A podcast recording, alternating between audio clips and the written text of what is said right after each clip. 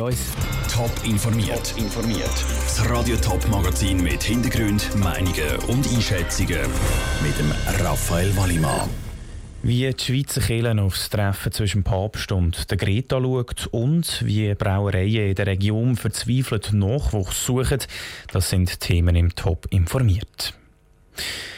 Die schwedische Klimaaktivistin Greta Thunberg hat heute zu Rom im Papst die Hand geschüttelt.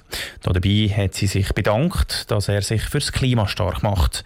Ein Zeichen, dass beide die gleichen Interessen teilen, den Klimaschutz. Greta Thunberg, die mit weltweiten Klimastreiks kämpft, und der Papst, der seine Glaubensbrüder zum Klimaschutz aufruft. Aber was macht eigentlich Kille in der Schweiz fürs Klima?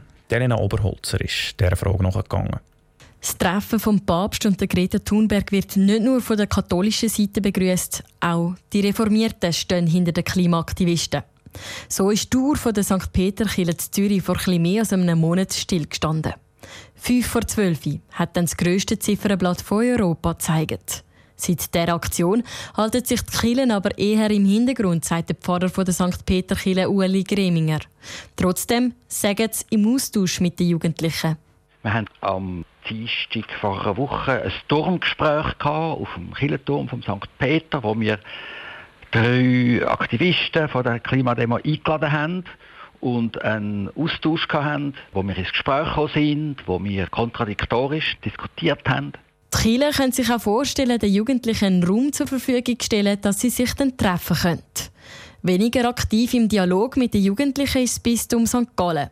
Die katholischen Pfarreien im Kanton St. Gallen schauen eher, dass sie selber umweltfreundlich sind, sagt Sabine Rüttimann. Auch als Vorbild für die Gläubigen. Dass auch in den Pfarreifesten zum Beispiel mehr geschaut wird, dass man nicht Plastikabfall zum Beispiel produziert.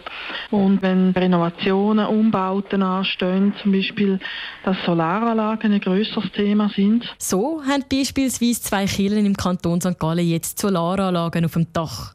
Ein ähnliches Umweltbewusstsein haben die katholischen Kirchen im Kanton Thurgau.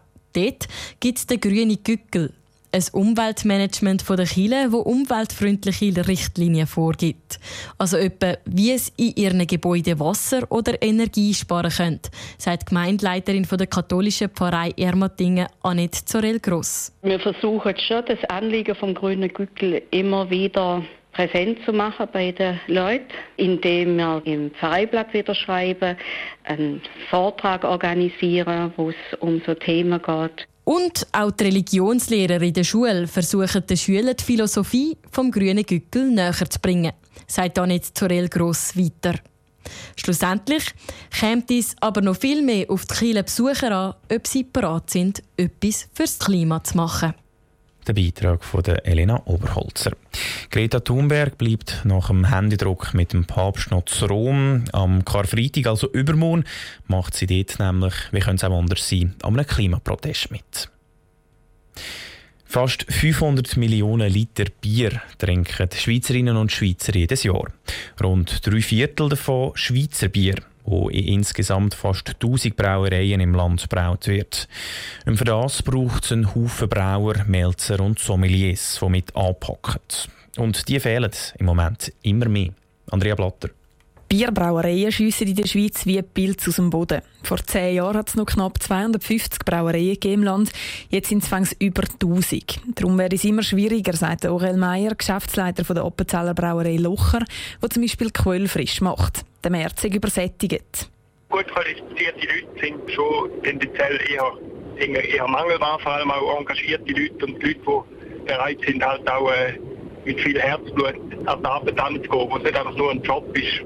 Die Lösung? Einerseits Fachkräfte aus dem Ausland, sagt Aurel Meyer, zum Beispiel von Deutschland. Und andererseits mehr Brauer ausbilden, um den Fachkräftemangel zu beheben.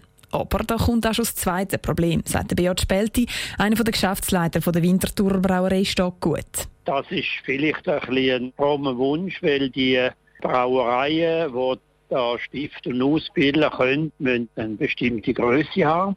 Und es gibt nicht eine eigentliche Brau- Lehre in der Schweiz, sondern das ist der Getränketechnologe. Die dreijährige Lehre bietet zum Beispiel die Brauerei Feldschlössli an. Aber auch wenn es mehr Betriebe gibt, die die Lehrlinge ausbilden könnten, gibt es ein drittes Problem. Interessierte Lehrlinge finden, sagt Stefan Gille, Ausbildungsverantwortlicher der Brauerei Feldschlössli. Jugendliche möchten lieber studieren, also die Berufslehre allgemein ist nicht so im Trend. Und zudem ist der Beruf vielleicht nicht sehr bekannt. Man äh, trinkt ja Bier, aber die Leute stellen sich nicht die Frage, ja, wie wird Bier überhaupt hergestellt? Ein Bier kommt nicht einfach aus dem Hahn.